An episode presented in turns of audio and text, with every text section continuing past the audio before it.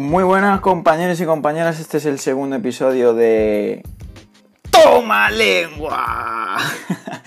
ya sabéis que eh, vamos a intentar interiorizar todos los conceptos y las definiciones de, lengua. Hay muchas, muchas, muchas preguntas de teoría en los exámenes, más de las que yo me pensaba. Yo creía que íbamos a hacer exámenes mm, en base a, las oraciones, a la sintaxis y todo eso.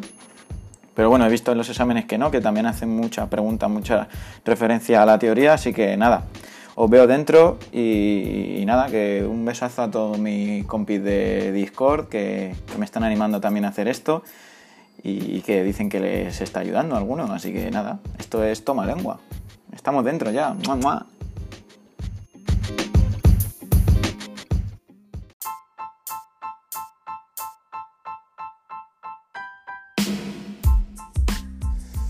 Vale, pues hoy vamos a comenzar con, una serie de definiciones, ¿vale? En este caso voy a empezar con las impropiedades léxicas, los morfemas derivativos, un poco la, teoría de, todo esto, porque ya sabéis que en los exámenes te ponen mucho... Contiene una impropiedad léxica y opción A, opción B, opción C, opción D. Pues si no sabes qué es una impropiedad léxica, pues obviamente no puedes responder, ¿vale? Vale, una impropiedad léxica es lo que ocurre cuando se le atribuye a las palabras un significado que no tienen. Vamos, cuando hablamos mal. Por ejemplo, su casa es bien grande.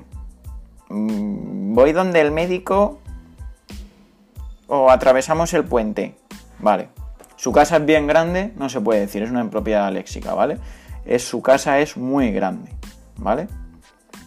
Voy donde el médico, tampoco se puede decir, es voy al médico y atravesamos el puente, pues bueno, tú un puente no lo atraviesas, aunque normalmente solemos hablar así, pero es una propiedad léxica, ¿vale? Es cruzamos el puente, ¿vale? Eh, sencillito para, todo, para todos los públicos y ya sabéis que las impropiedades léxicas entran en el examen también y, o pueden entrar y nada, ya lo tenemos, que no nos van a pillar. Por ahí, por ahí no nos van a pillar, ¿vale? Vamos a continuar con los con el morfema, los morfemas derivativos, ¿vale? Los morfemas derivativos, derivativo, ¿vale? Derivar, acordad de esa palabra, derivativos. Son partículas que se añaden a una raíz de una palabra para formar palabras derivadas. Por ejemplo, eh, el juicio, ¿vale? Pues añadimos un prefijo y es prejuicio. El pre es el morfema derivativo, ¿vale? Con un sufijo, pues tú estás feliz, pero también puedes hacer algo felizmente. Pues el mente es un sufijo, que es un morfema derivativo, ¿vale? Y luego tenemos el interfijo, ¿vale? Que es, por ejemplo, de pan, pues dices panecillo. Pues la E y la C del panecillo es otro ejemplo de morfema derivativo, categoría interfijo. ¿Vale? Ahora vamos a repasar los verbos copulativos, ¿vale? Los verbos copulativos. Ser, estar y parecer. ¿Vale? Ser, suceder en un lugar, ¿vale? Estar, encontrarse o hallarse también puede ser. O parecer, parecerse a alguien. Ejemplo de ser. El examen será en parla.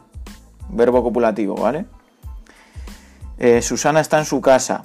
Está, verbo copulativo. Y mi hijo se parece a su padre. O mi hijo parece tonto. Verbos copulativos, ¿vale?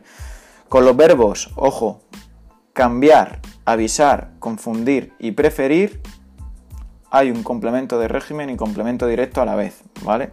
Ahora vamos a lanzar lo del complemento directo, ¿vale? Vamos a explicar un poco mm, teoría súper breve del complemento directo y del complemento indirecto, ¿vale? Complemento directo, ¿vale? Directo. Es la función sintáctica que concreta el significado del verbo. Concreta el significado, por ejemplo. Iván vio el cuadro. Tú no puedes decir Iván vio. ¿Vale? Concreta el significado. ¿Qué concreta el significado del verbo ver? El cuadro. Ese es el complemento directo. ¿Vale? Iván vio la película. Lo mismo. Iván vio a su madre. Pues el complemento directo concreta el significado del verbo. O sea, ¿qué vio Iván? La película, a su madre, o qué a quién, o el cuadro. ¿Vale? Complemento indirecto. Muy sencillo es la función en la oración, ¿vale? Que indica el destinatario o el beneficiario del verbo. Por ejemplo, he escrito a tu madre. Yo he escrito a tu madre. ¿Quién se beneficia del escrito? Tu madre, ¿vale? complemento indirecto a tu madre. Iván dio dos cuadros a su madre. Vale. Dos cuadros es complemento directo, ¿vale? Porque concreta el significado del verbo, dio dos cuadros, dos cuadros, y el beneficiario, el destinatario, a su madre es el complemento indirecto. Chupao, lo tenemos. Tampoco nos van a pillar por ahí. Vale, ahora vamos a hablar de los homónimos. Homónimos. Otra pregunta de examen que te dicen, contienen dos homónimos o, son dos homónimos Ah, y te ponen ejemplos. Vale, homónimos son palabras que se escriben igual con distinto significado. ¿Vale? Banco y banco, banco de peces y banco de sentarse, o banco de sacar dinero. Vela y vela, la vela del barco y la vela de encender aromática. Alce y alce, alce de, de alzar algo, de elevar algo y alce el animal. Lengua y lengua. Toma lengua. Lengua de lo que tengo entre los dientes y lengua de la asignatura que vamos a probar. Muy bien. Luego tenemos también A y A. A sin H es pues eh, una preposición. Me voy a trabajar. Y HA me voy a. O sea, me voy. Em, el ha estudiado, pues ahí es como verbo compuesto, ¿no? Luego está haya y haya también como ejemplos, haya sin H y haya con H, ¿vale? Esos son los homónimos, homo de que son iguales, ¿vale? Ahora vamos con la metonimia. No confundir con la metáfora. La metáfora eh, me lo voy a saltar porque, bueno, parece que queda más claro cuando, cuando lo vemos en un examen. Por ejemplo, eh, eh, Alberto es un lince en los negocios, ¿vale? Pues un lince sería una metáfora, pero la, metonimia es un poco más complejo de entender y de, y de encontrar, entonces vamos a decir que es una figura literaria, ¿vale? En la cual una cosa o idea es designada por otra palabra. Es decir,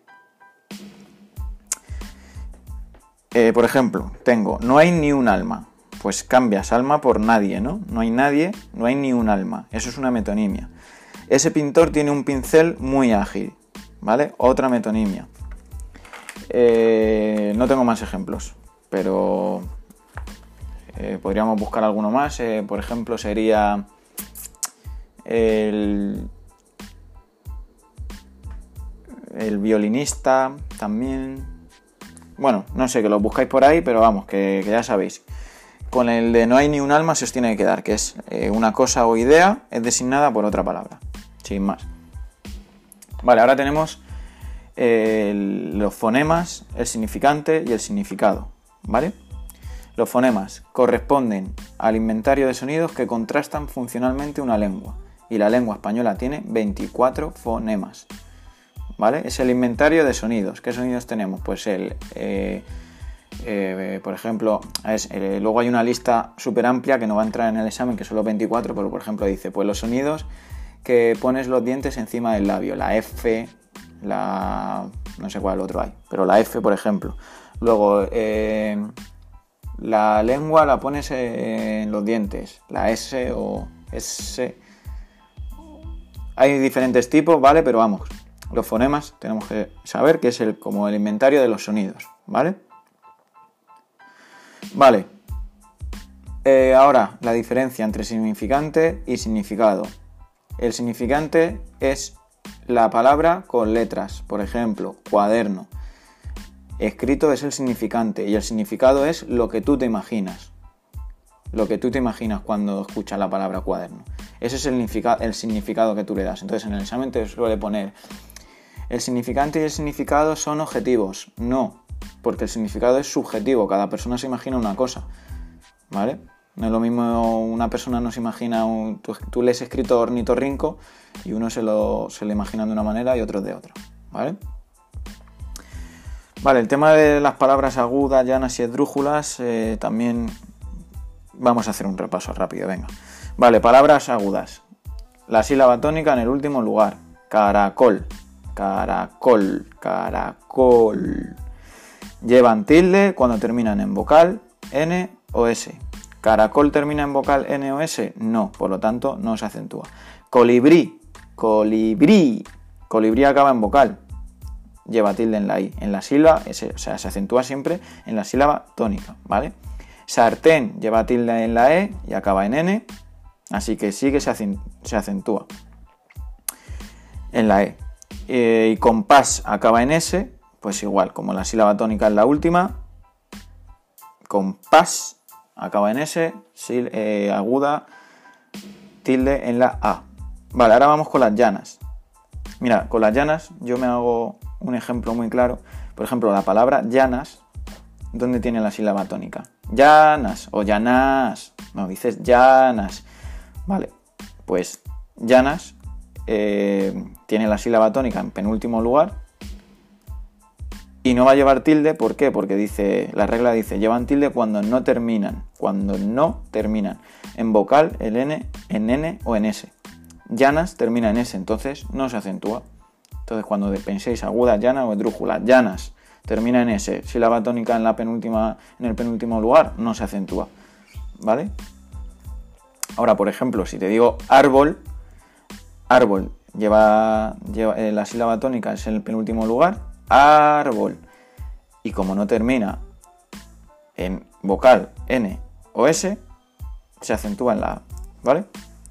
Ahora las esdrújulas, sílaba tónica en antepenúltimo lugar. Esta es la más fácil, porque siempre que sean esdrújulas, llevan tilde, siempre. Bolígrafo, bolí, bolígrafo, ¿vale? Penúltimo lugar, bolígrafo. Y ese sería el repaso súper rápido de agudas, llanas y esdrújulas, ¿vale? Vale, ahora vamos a hablar de las impropiedades idiomáticas, que te lo dicen mucho también.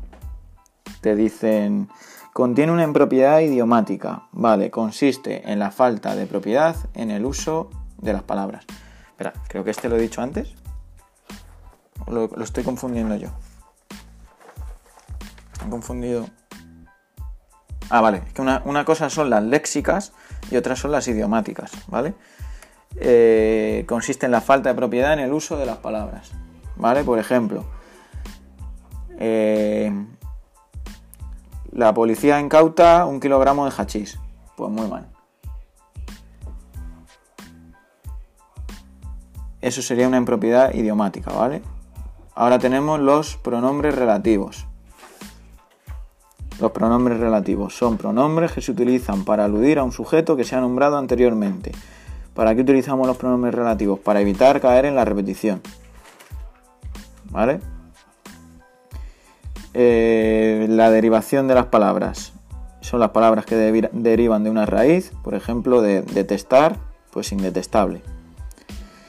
La composición es el resultado de la suma de dos palabras, ¿vale? Por ejemplo, 100 pies. Y ahora otra que, que también nos suele hacer dudar en los exámenes son los parónimos que son las palabras que se parecen en su pronunciación o forma. ¿Vale? Que es, por ejemplo, yo tengo aquí puesto de ejemplo, ahí, hay y hay, ¿vale? Ahí como determinante demostrativo, eh, hay como onomatopeya de hay que daño me he hecho y hay del verbo haber, ¿vale? Eh, eh, eh, ¿Qué se me queda por aquí? Bueno, los yeísmos, acordaos que también dice los yeísmos, acordaos de la palabra pollo, pollo, o sea que nosotros decimos pollo, pero realmente lo decimos como si fuese una Y, pollo, pero tendrías que decir pollo, ¿vale? Nosotros somos muy yeístas. Vale, voy a dejar el capítulo, el episodio de hoy hasta aquí. voy a continuar luego con las oraciones subordinadas los nexos y todo lo que debemos de saber y ya está, que, vamos a probar, que toma lengua. Yo soy Iván, alumno de la UNED, besito para todos. Eh, poneos este podcast para repasar, pero seguro que, me equivocan muchas cosas y me faltan ejemplos. Repasad también con los apuntes, ¿vale? Que yo no soy profesor, soy alumno. Alumno ecléctico. Un besito y nos vemos pronto. Chao, chao.